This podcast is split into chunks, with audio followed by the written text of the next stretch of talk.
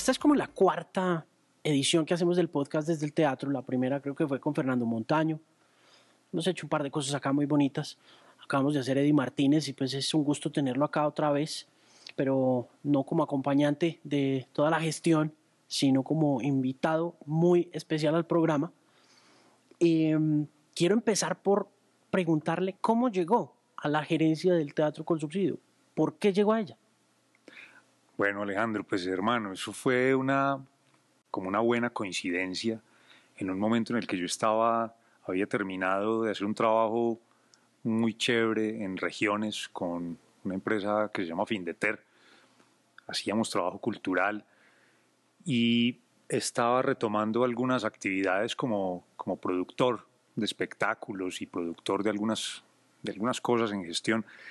Y vine a preguntarle a un amigo que estaba acá como jefe del Departamento de Cultura y en ese momento encargado, gerente encargado del teatro. Entonces yo lo llamé y le dije, Ángel, ¿cómo hago para proponer algunas cosas que quisiera hacer en el teatro? Siempre yo, desde que llegué a Bogotá, comencé a producir cosas en este teatro, porque me ha gustado, siempre, desde siempre me gustó mucho.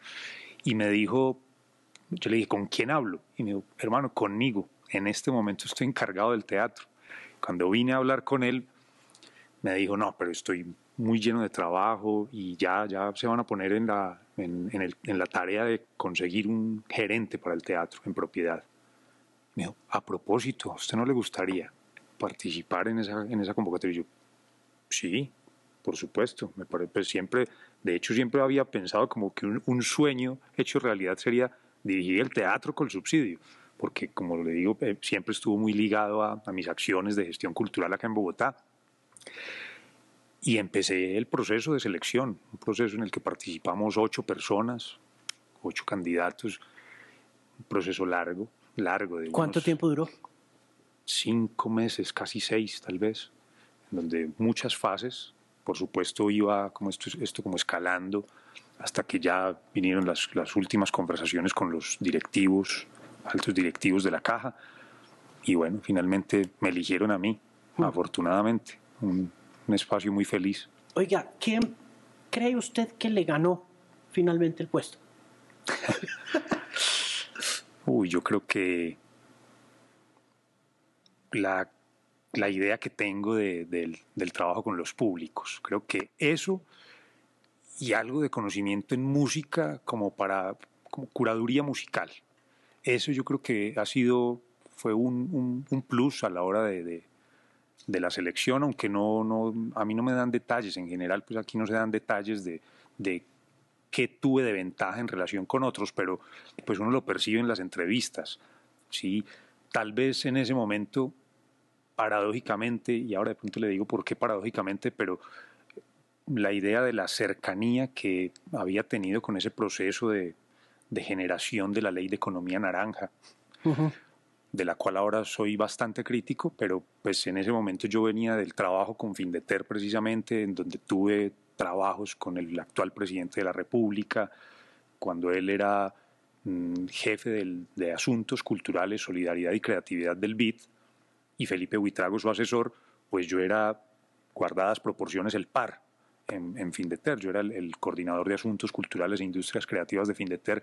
Hicimos mucho trabajo juntos. Entonces, en ese momento, la apuesta mm, de nación por la economía naranja, pues me ponía como en ese lugar de alguna manera privilegiado de haber estado cerca de estos dos ciudadanos que, que contenían esa idea con, con tanta profundidad. Entonces, quizás eso, como la posibilidad de que desde un escenario como este pudiera uno insertarse en, en, una dinámica o en una lógica que en algo se pareciera a ese proyecto de nación de la economía naranja también yo creo que sumó o pesó en ese momento. Volveremos a ese tema, pero antes quiero preguntarle por sus inicios en la gestión cultural y antes de Findeter, ¿en dónde estaba? Antes de Findeter estuve mucho tiempo haciendo gestión independiente. Yo formé una empresa que se llama Distrito Cultural y ahí asesoraba gobiernos de diferentes municipios en política pública de cultura y asesoraba mm, digamos que era contratista de algunas entidades del Estado. Aquí trabajé en Bogotá en el Instituto Distrital de Cultura y Turismo hace muchos años eh, y luego asesorando gobiernos. Tuve un paso también no tan fugaz como hubiera querido por unas agencias de comunicaciones, porque yo de profesión soy mercadólogo, yo estudié mercadeo nacional e internacional y hubo un momento en el que vivir de la cultura estaba siendo bastante difícil. Yo desde muy pequeño empecé a terquear con que solo quería trabajar en asuntos culturales, pero tenía esa posibilidad, ese recurso, que por supuesto no, no pues nunca lo miré con desdeño, era un recurso, pues ser profesional en, en un área que tenía un mercado importante y entonces trabajé en agencias, trabajé muchos años en Mejía Asociados eh, como director de cuentas nacionales y, y, ahí también eso fue un... Luego también con, un, con mi cuñado y mi hermana hicimos otra agencia de comunicaciones que se llamaba Altiva y ahí también trabajé un tiempo hasta que luego ya llegué a Findeter. Uh Findeter estuve cerca de casi seis años. Sí. En esa gestión cultural para los gobiernos, ¿qué aprendió? Pues la importancia de reconocer el territorio. O sea, a mí me parece que es muy difícil hacer gestión como con manuales, es muy difícil hacer gestión cultural desde la perspectiva del totalitarismo o de esas ideas que agrupan, que aplanan todo y que todo es igual. Creo que lo que más aprendí fue a reconocer la particularidad de los territorios y de extraer de allí el valor real de la gestión cultural. No tiene sentido hacer gestión, como digo, pues, de manera unánime, ¿sí? sino cada territorio tiene su particularidad, cada territorio tiene, tiene su magia. Y eso fue lo que aprendí de asesorar gobiernos. Y por supuesto de pues, la necesaria inserción de los equipos en las ideas de cultura. Normalmente cuando un gobierno se deja asesorar en temas de cultura, eh, lo hace ah, muchas veces con un con cierto afán de protagonismo, de que este alcalde sí se preocupa por la cultura, pero no integra sus equipos y el trabajo cultural para que tenga sostenibilidad tiene que tener la participación de todo el mundo. Eh, eso en general lo dicen todos los, los digamos que todas las áreas, todos los sectores, pero la cultura realmente sí es así, es decir, esto podría ser como un área transversal en la, en la dinámica de las políticas públicas y cuando se trabaja en cultura, la gestión cultural o la proyección, la perspectiva cultural de un territorio sí tiene que tener la participación del secretario de planeación de las obras públicas cuando hablamos de equipamientos, tiene que tener la participación de, los secretarios de Hacienda, por supuesto, mm, de gobierno. Entonces es un trabajo muy enriquecedor desde ese punto de vista, aprender cómo de verdad la cultura eh, está presente en todos los momentos y en todas las, las, estructuras de un territorio. Mm, ¿Cómo evitar que se politice la gestión? Yo creo que es inevitable, eh, pero quizás un mecanismo incipiente de salvaguardia de esa, de esa independencia de la cultura es precisamente mirar a los artistas, mirar a los gestores como sujetos políticos en sí mismos, ¿sí? sin, sin delegarle esa, ese rol a los políticos, porque realmente yo creo que... ¿A los políticos o a los músicos? No, sin delegarle ese rol a los políticos y dejándoselo más bien a los artistas, yo creo que esa es una manera de evitar que se politice, entendiendo que los artistas son en sí mismos sujetos políticos. Todos en general yo diría que somos sujetos políticos eh, desde, desde los roles particulares, pero normalmente... Mm, como se mantiene el margen a los actores reales de la cultura, entonces esa, digamos que ese es el momento en el que se aprovecha para hacer política con la cultura, porque no se les da cabida, no se les da participación. Y normalmente, que eso es una crítica de todo el sector, normalmente entonces lo que resultan es como repartiendo unas migajas de unos presupuestos exiguos para la cultura y eso y ese es el caldo de cultivo perfecto para politizar la cultura. Entonces, no permitirlo depende de la participación activa del sector en la, en, la complejidad de, la política de un territorio. ¿Y cómo funciona esa participación desde esa perspectiva de los gobiernos y de las municipalidades donde usted ha tenido la oportunidad de formar tanto públicos como de construir política pública de cultura? ¿Cómo funciona? Pues en principio debería ser muy sencillo porque eso está arreglado, o sea, por regla está contenido en el Plan Nacional de Cultura, en los planes decenales que se construyen de nación, de territorio, que hay consejos municipales de cultura y, eso, y a su vez esos consejos municipales de cultura están conformados por los consejos de área. Entonces hay consejos de teatro, consejo de música, consejo de, de artes plásticas y todos esos conforman un consejo municipal de cultura. También hay consejos departamentales de cultura y hay consejos nacionales de cultura. Ya ahí hay un elemento clave de, la, de representatividad, de legitimidad, que de alguna manera facilitaría esa labor de participación. Y es simplemente reclamar el espacio, o sea, está escrito, es ley. Lo que pasa es que como normalmente se omite, y también el sector a veces por desconocimiento ignora que existen esos mecanismos de participación, y, pero normalmente debería ser muy fácil. El camino expedito es leer un poquito, leer, saber que existe y que, y que con eso ya hay una herramienta fundamental de participación de la que hay que hacer uso. En los municipios en donde lo hacen, de verdad, el Consejo Municipal de Cultura es definitivamente cuerpo consultivo de los alcaldes y de las administraciones. Nada se mueve en la cultura sin consulta previa con el Consejo Municipal de Cultura. Y los que van más allá, pues hacen temas de presupuesto participativo y demás, ¿sí? Toda esa toda esa vaina pues que es mucho más compleja y a veces sí queda como muy a, digamos que la discreción del mandatario y eso también a veces afecta mucho, pero cuando hay en un territorio un consejo municipal de cultura serio, representativo de verdad, ahí las cosas son a otro precio. Hmm. Con respecto a la formación de públicos, ¿Qué puede contarme usted sobre su gestión y sobre el impacto que ha podido tener, ya sea desde aquí, desde el teatro, como desde las tareas previas y cómo siente el público colombiano? Bueno, yo creo que eh, el público de Colombia es un público muy receptivo y creo que ha habido un, factor clave del que me atrevería a hablar y, justo en este punto me parece muy raro decírselo a usted, pero muchas cosas nos han llegado tarde.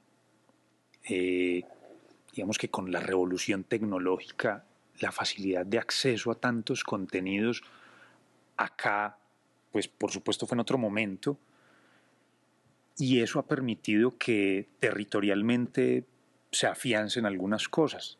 De manera que yo creo que el público de Colombia es receptivo mm, en principio de lo que pues el territorio, la región le, le, plantea y luego pues como con una avidez por, por reconocer lo que está pasando fuera también.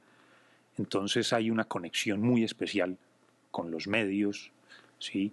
Eh, digamos que esa idea de que quizás a, eh, a, este lado del mundo llegan algunas cosas de manera tardía también hace que que haya cierta expectativa mm, y, digamos que yo lo puedo leer muy claramente con el, fenómeno cubano, por ejemplo, que me he dedicado a estudiar mucho tiempo y es mm, esa, esa, esas restricciones a las que se ven forzados a veces, o a veces no, a las que se ven forzados definitivamente, pues hace que cualquier espacio, cualquier resquicio ahí que, se abra para identificar lo que está sucediendo fuera, pues se vuelva como una fuente inagotable que están alimentando permanentemente. Y siento que, pues no en ese nivel, pero siento que el público colombiano, mm, por algunas, no dramáticas, por supuesto que no, pero por algunas carencias, eh, se ha visto como, como siempre a la expectativa de, saber qué está pasando.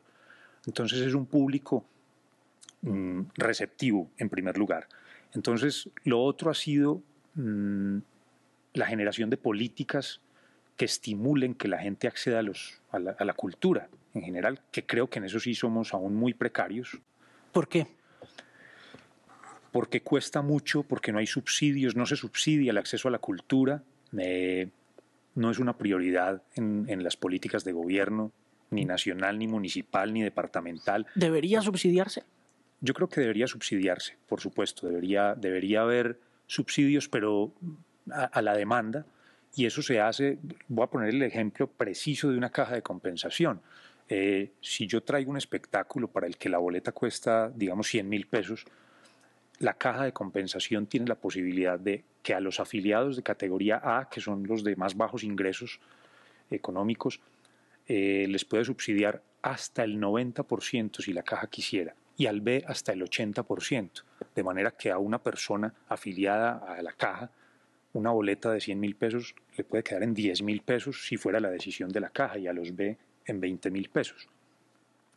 Yo creo que eso es necesario a través de mecanismos como ese, como la compensación familiar, como que los gobiernos le digan a, a un centro cultural de una ciudad, mire, vamos a inyectar unos recursos para que usted tenga una agenda activa, permanente, en este teatro.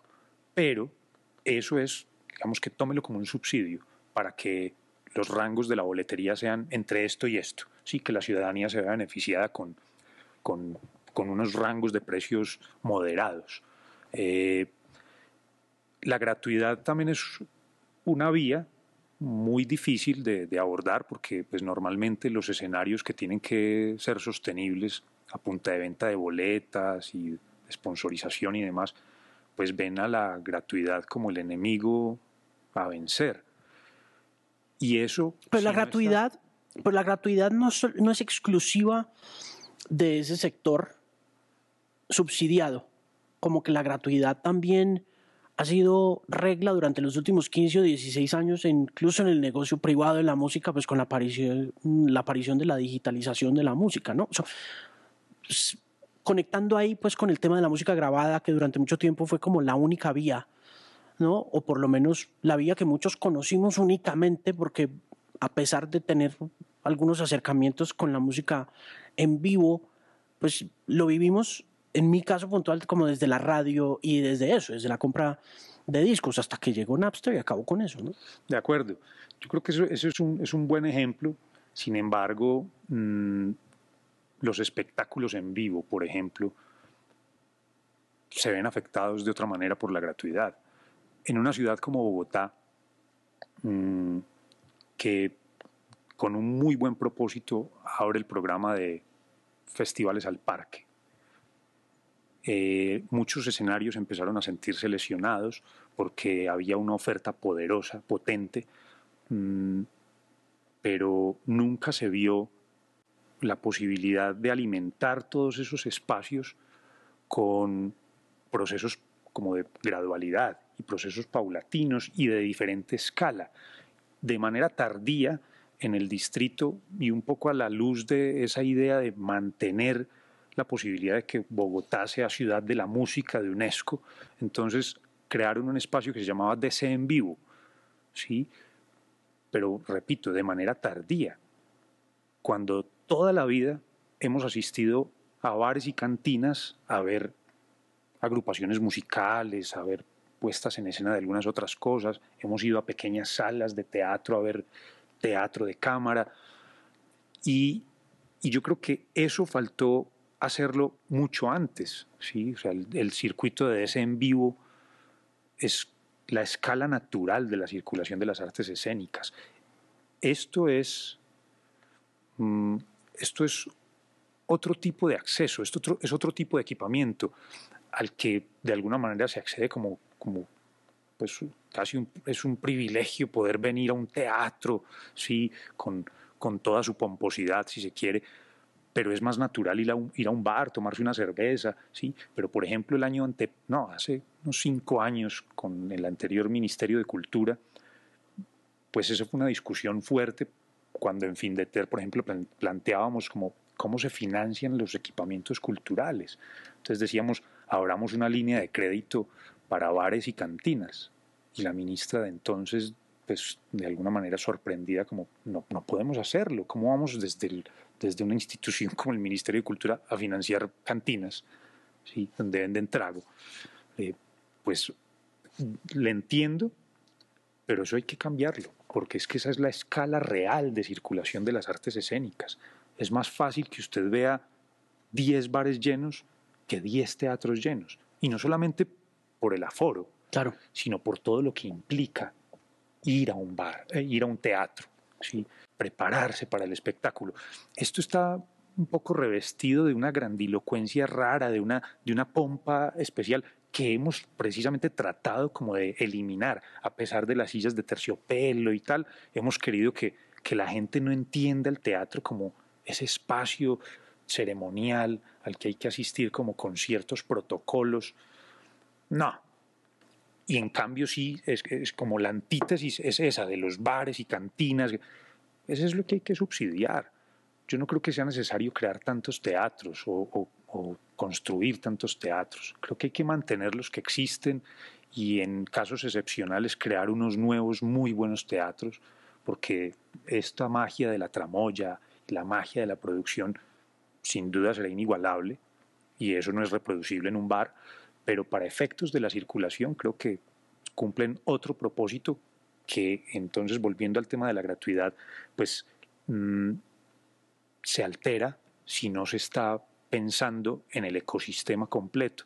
Si yo pienso solamente en, en plantear políticas para que los teatros sean sostenibles, o si solamente financio bares y cantinas y dejo que se desaparezcan los teatros por, por falta de, de público, pues mm, seguramente cualquier ejercicio se desbalancea. Y si además mantengo una oferta gratuita de alta calidad, pues no va a haber balance nunca. Yo creo que todo se tiene que pensar en conjunto y todo es complementario. Nosotros estamos planteando que, por ejemplo, el año entrante hagamos un gran festival de jazz de la ciudad. Bogotá no tiene un gran festival de jazz. Los festivales de jazz más importantes en el mundo son de la ciudad y se escenifican en muchos espacios. En Bogotá, el teatro libre siente que el, espacio del festival Jazz al Parque de alguna manera lesiona lo que ellos han venido construyendo por 31 años. Pero yo creo que es complementario. ¿sí? Hay públicos en diferentes momentos, además todo lo concentramos en unas épocas del año cuando tenemos 365 días para espaciar las agendas. Entonces yo creo que en formación de públicos todavía hay todo por hacer, porque no se ha planteado de manera clara, mmm, considerando además todas las variables y todos los actores de la cadena, lo que tiene que ser un real proceso de formación de públicos. Nosotros, particularmente en este teatro, tenemos afiliados A y B, que son el 80% de los afiliados a la caja. Cuando yo hice un cruce, dígame este, este dato, Alejo, cuando yo hice el siguiente cruce, cogí el Estudio General de Medios y el ECAR, mm. Qué pereza. sí.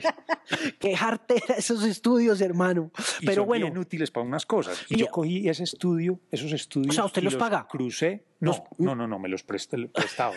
prestados. Entonces, así prestados y todo, yo lo que hice fue analizar la geolocalización que me estaba arrojando esos estudios con la geolocalización de los afiliados a Colsubsidio. Ajá.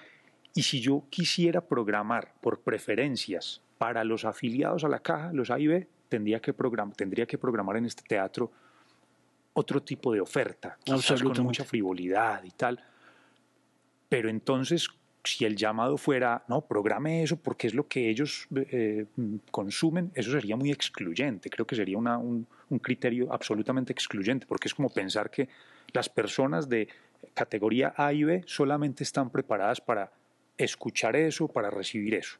Ajá. y no para lo que nosotros estamos haciendo con una oferta de calidad, por ejemplo. Por eso, pero en esa oferta de calidad entonces lo que usted hace finalmente es también decidirse por una propuesta educativa, ¿no? Que tiene un propósito educativo, siento yo, de fondo, que quizá esa, esos afiliados de las primeras dos categorías no están tan interesados en, en abordar, o sí, o cómo los convence. De acuerdo, es muy difícil, es muy difícil y es una tarea de formación en donde, por ejemplo, el primer recurso es el subsidio. Entonces los subsidios les bajo mucho la cosa para que en algún momento se sientan atraídos, así sea como por, hombre, normalmente no consumo eso, pero está barato ir, me llama la atención.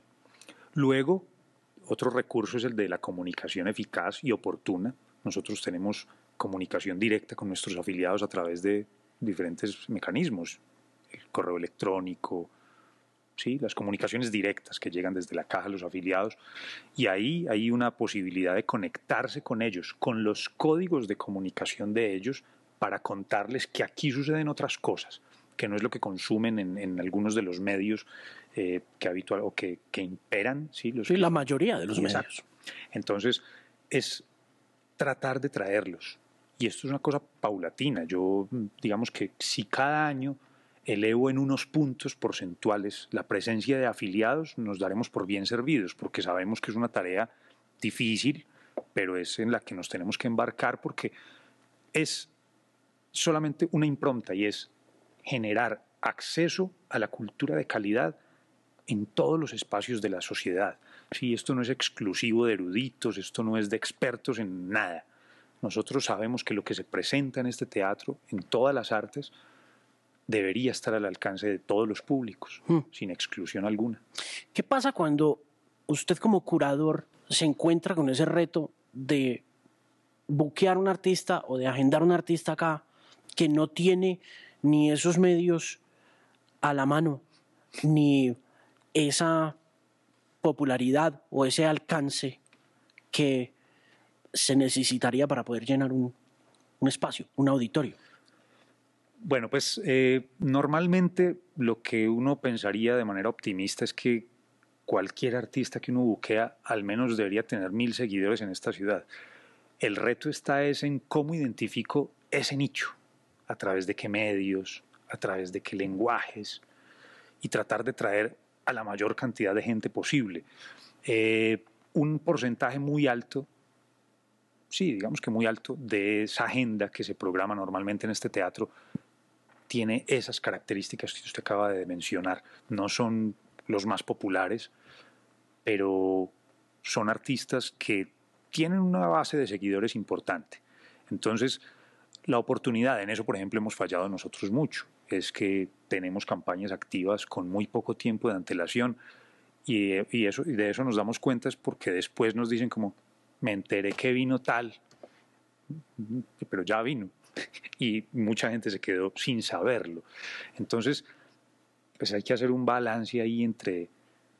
Ahora, hay otra cosa y es que este no tiene una sala alterna, este teatro no tiene una sala alterna, porque también la expectativa a veces no está planteada para llenar la sala, sino para saber que un artista puede traer 300 personas.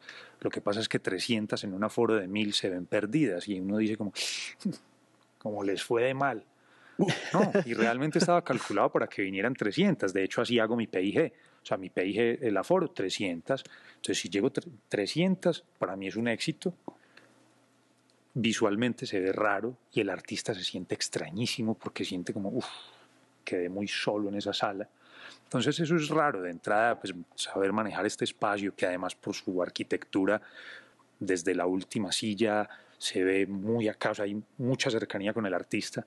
Entonces, claro, el artista siente como que hay una cantidad de espacios vacíos aquí cerca que lo abruman no, por vacíos. Entonces, eh, es raro, es, es, es, es una estrategia combinada en algunos en donde sabemos que tenemos que hacer un esfuerzo, redoblar esfuerzos en comunicación, identificando muy bien a quién nos vamos a dirigir, y en otros sabiendo que la expectativa es esa y no tenemos una sala alterna. Entonces, pues, eh, buscar el mejor balance entre comunicación y expectativa. ¿Cómo le ha ido en estas épocas? ¿Cómo ha sorteado este reto? El de la pandemia, dice. Pues manteniéndonos en contacto dentro de nuestras posibilidades con, algunos recursos. Eh, esto fue un llamado de atención tremendo a ser mucho más rigurosos con el, con el archivo del teatro. O sea, el material mm, audiovisual, el material fonograbado. Eso para nosotros era como... El año pasado yo me puse juicioso, afortunadamente, a registrar todo, a que de todos los espectáculos que se presentaran quedara registro de audio lo de audiovisual no estaba a nuestro alcance porque no fue planeado y presupuestalmente también digamos que no, no se contempló.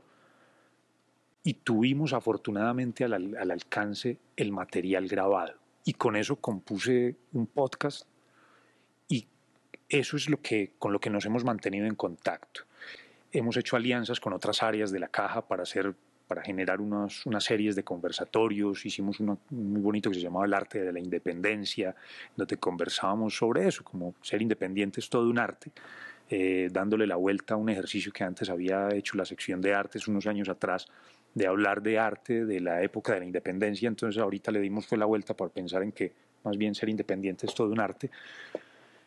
Y así, ir saliendo en nuestros espacios mm, virtuales, nuestras redes sociales, ir depurando eso, pues el contenido y sobre todo haciendo, adquiriendo más experiencia en esto. Éramos muy novatos, o sea, muy, no sabíamos hacerlo. Y ahora la posibilidad que se nos abre con una franja corta pero contundente de 20 espectáculos en donde para nosotros mismos ha sido como magia pura. ¿sí? No habíamos hecho ese ejercicio de producir con, un canal de televisión profesional, eh, con ese nivel de, producción, para pensar en que al otro lado hay una cantidad de gente viéndolo, inclusive pensando en que pues quizás haya mucha más gente que la que le cabe al teatro.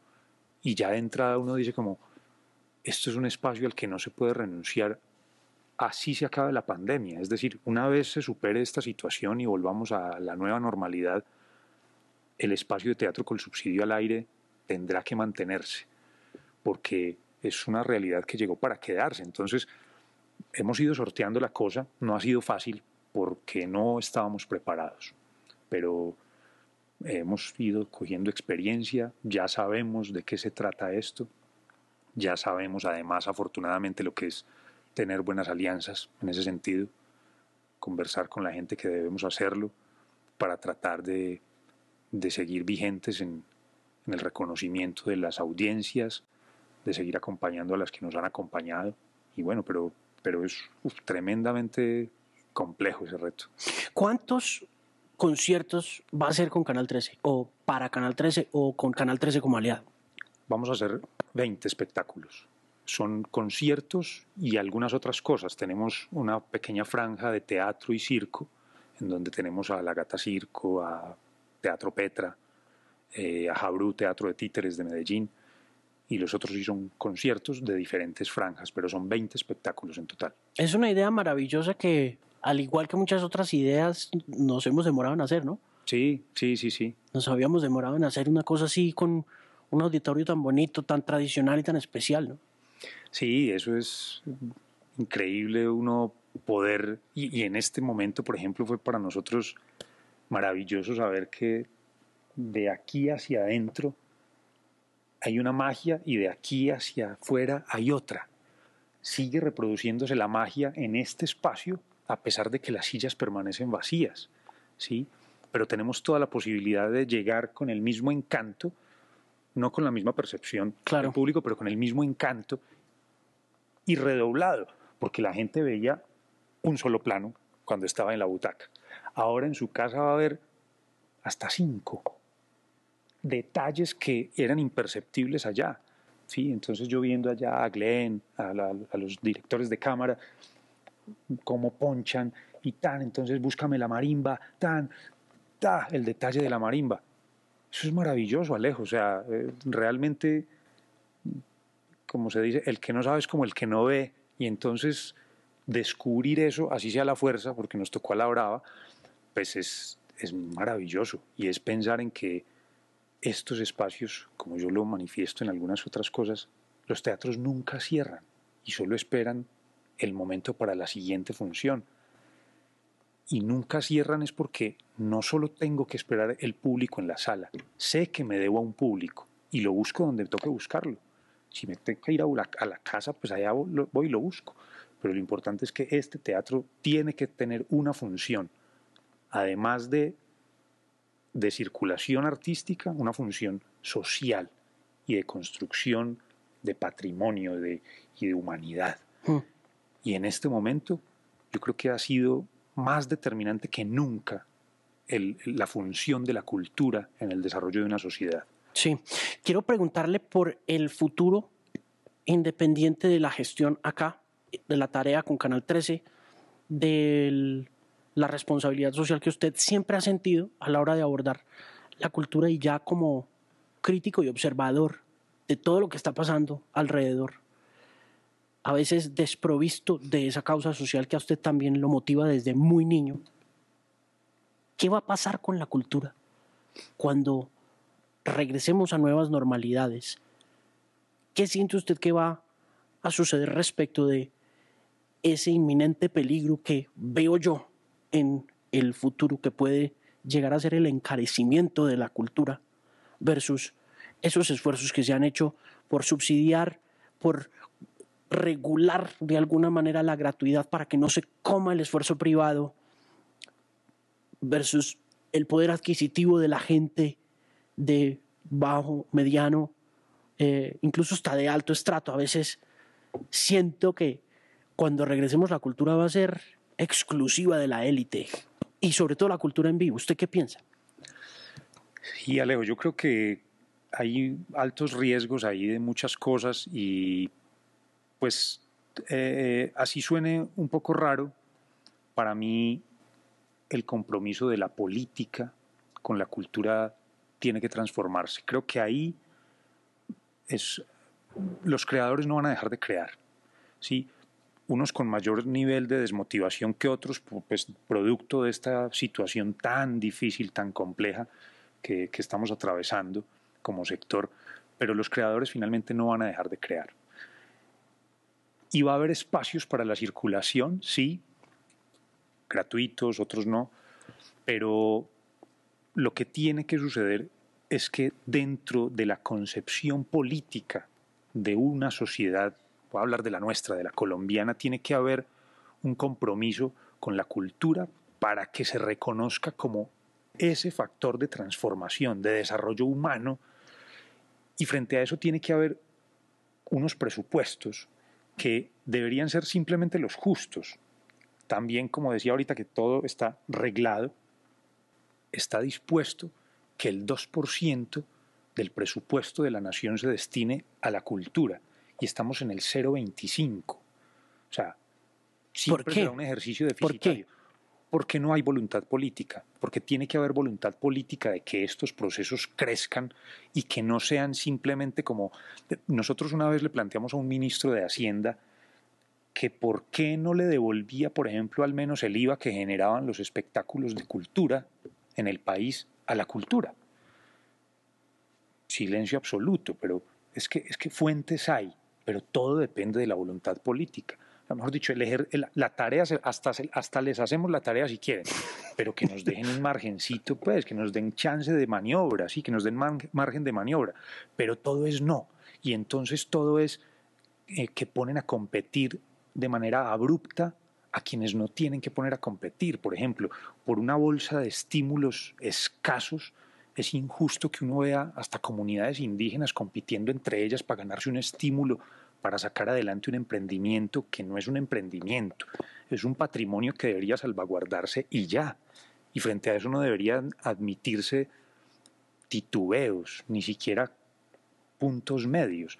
Yo en eso reconozco, soy muy radical quizás. Mucho, usted sí, es que, hermano, es que nosotros somos criados en, en un poco la rebelión, ¿no? Nosotros fuimos criados en la rebelión con papás rebeldes. Eh, los míos se, se, se, volvieron más obedientes con el tiempo. El suyo. El mío permanece. El mío permanece en la se quedó ahí y usted siguió ahí. Usted, usted siguió por ese camino de lo social y todo. yo me metí en el capitalismo salvaje con todas las de la ley. Pero nos une la cultura y nos une la música y el amor por ella desde diferentes frentes, ¿no? De acuerdo. Y, y, y, y de todas maneras muy radical. No hay.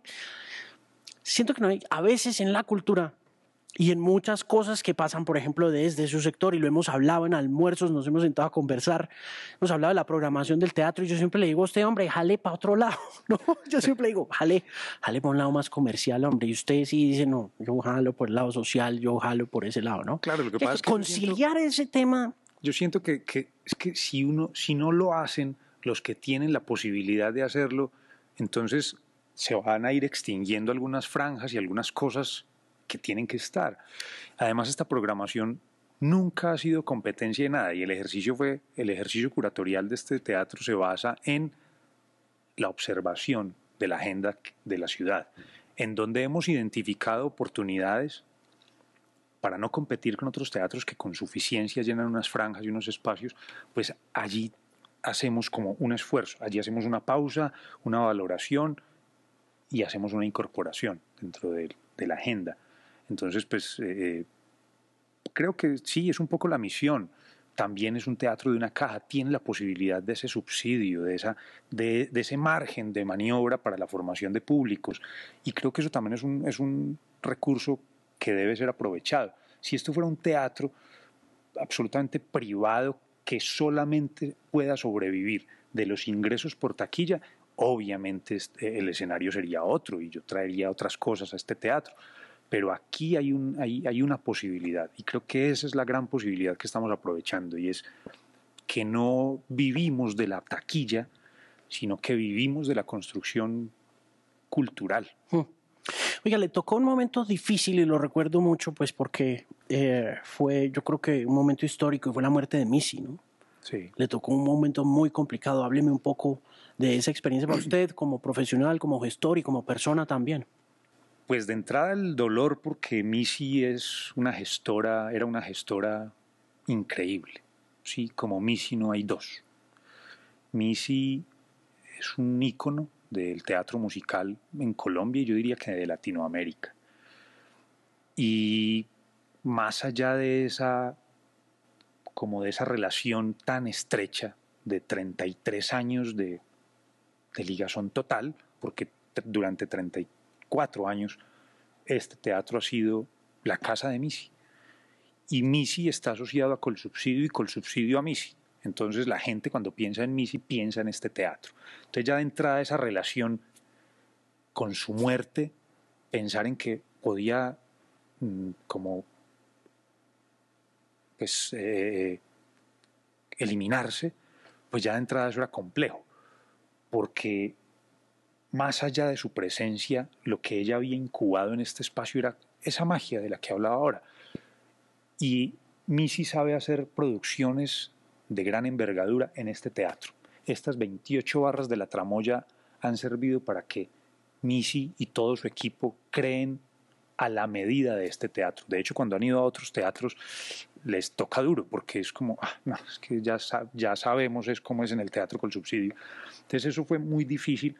Eh, por supuesto, todo lo que representó para la compañía, darle la mano a la compañía, arroparlos en ese momento difícil, porque fue el día de un estreno de la temporada de Navidad, la noche de estreno. Y lo que normalmente debía seguir era un anuncio de cancelación de la temporada, porque al otro día había función a las 4 de la tarde y a las 7 y media de la noche. Cuando la decisión de, Felipe, su sobrino, ahora director de la compañía, fue Missy no nos lo hubiera perdonado, donde cancelemos estas funciones, seguimos adelante, hay función de las cuatro, pues eso fue absolutamente conmovedor, impactante, y le confieso a Alejo que pues no pare de llorar eh, de ver a los muchachos entrar a escena, salir a escena un cambio, lloraban un poquito, se limpiaban, se cambiaban y volvían a salir. ¡Wow! Difícil. Eso fue muy difícil. Eh, por supuesto, darle continuidad a esa alianza fue muy significativo porque más allá de, hacer un negocio para ellos o para nosotros, era, era enaltecer el legado de Missy, era seguir, era decir que todos esos años que invirtió en no solo en el teatro musical, sino en generar una alianza y un vínculo con esta caja, pues no fueron en vano, o sea, no eran una pose, no era porque, no, es que porque es Missy, nos toca decir, no, no, es porque este teatro creyó todo ese tiempo que tenía sentido que muchas personas asociaran esas dos marcas. Y fue un momento muy duro, fue muy duro, yo pues no, no lo podíamos creer además, porque es que Missy era una mujer absolutamente vital, no tenía ningún problema. Y, y y verla partir así de, de manera tan inesperada en el escenario, justo después de agradecer la participación de todo su equipo, de agradecerle al público era de no creer, o sea, realmente era de no creer. Luego ya lo que vino fue muy complejo porque pues es una, es una mujer tan importante que todo el mundo estaba interesado en saber qué había pasado, además porque en un momento se le endilgó al teatro alguna omisión que por supuesto no, no fue real, no era así, y afortunadamente, digamos, casi al otro día pudimos con toda la, la, la, la contundencia presentar las verificaciones y las evidencias de que no se había omitido ningún detalle y que simplemente fue un infarto fulminante y no había nada que hacer, mm. desafortunadamente. Quiero preguntarle por algo que, volviendo al tema de las divisiones eh, entre lo privado, lo público, lo social, la dificultad que representa embarcarse en un proyecto de gestión cultural, por ejemplo, desde mi lado, eh, desde mi lado privado, donde simplemente vendo unas cuñas, ¿no? ¿qué se puede hacer? ¿Qué ve usted en el camino desde su experiencia en lo público eh, y en lo social, desde su pasión por lo social, que podamos hacer, pero de verdad, porque es que finalmente para, para mucha gente la música es un negocio, ¿no? Eh, conectado, no sé, a otra cosa, eh, puede ser a la publicidad. ¿Qué hace un ahí? Por, ¿Por dónde abordamos esa conexión? Yo veo, por ejemplo, en estos momentos Gran Bretaña, y volviendo al tema de bares y cantinas, Gran Bretaña ha sido la promotora de bares y cantinas durante 50 años. Y de ahí salieron los Beatles, y de ahí salieron los Rolling Stones, y de ahí salieron los Kings, y de ahí salió todo el mundo. Obvio aquí la cosa es, es otro género y todo lo que sea, pero... Y, y, y, gran, y se están acabando, desde antes de la pandemia se están acabando los bares y las cantinas, ¿no? Y se está acabando esa producción de música desde esa perspectiva. ¿Qué ve usted que desde lo privado se pueda hacer? Pero en realidad, que no sea, por ejemplo, promover un artista que tiene un segmento pequeñito de gente que ustedes pueden mover acá, pero pues que yo no puedo mover lo suficientemente bien porque no me va a crecer más de lo que ya es. Pues Alejo, yo creo, hermano, que un mecanismo si es con ciertas consideraciones movernos todos en la línea de, por supuesto, es pues es un espacio, yo no diría un negocio en principio, pero diría un espacio en el que hay unos actores que tienen que vivir de eso y activar algunos espacios de esas cadenas de valor me parece que sí tiene mucho sentido. Nosotros, por ejemplo, en este teatro teníamos una deficiencia y era que no sabíamos acercarnos a las marcas pero las marcas siempre, has dicho, la cultura es un vehículo de comunicación muy eficaz, de manera que debería uno explorar muchas fuentes de financiación. Cuando yo me pongo a ver el ejercicio de el esquema de cofinanciación de la cultura, siempre hay un ausente.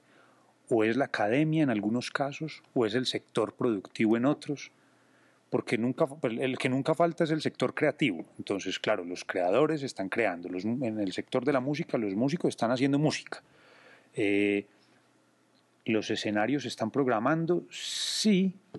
¿Lo suficiente? No. ¿Las marcas están sumando? No.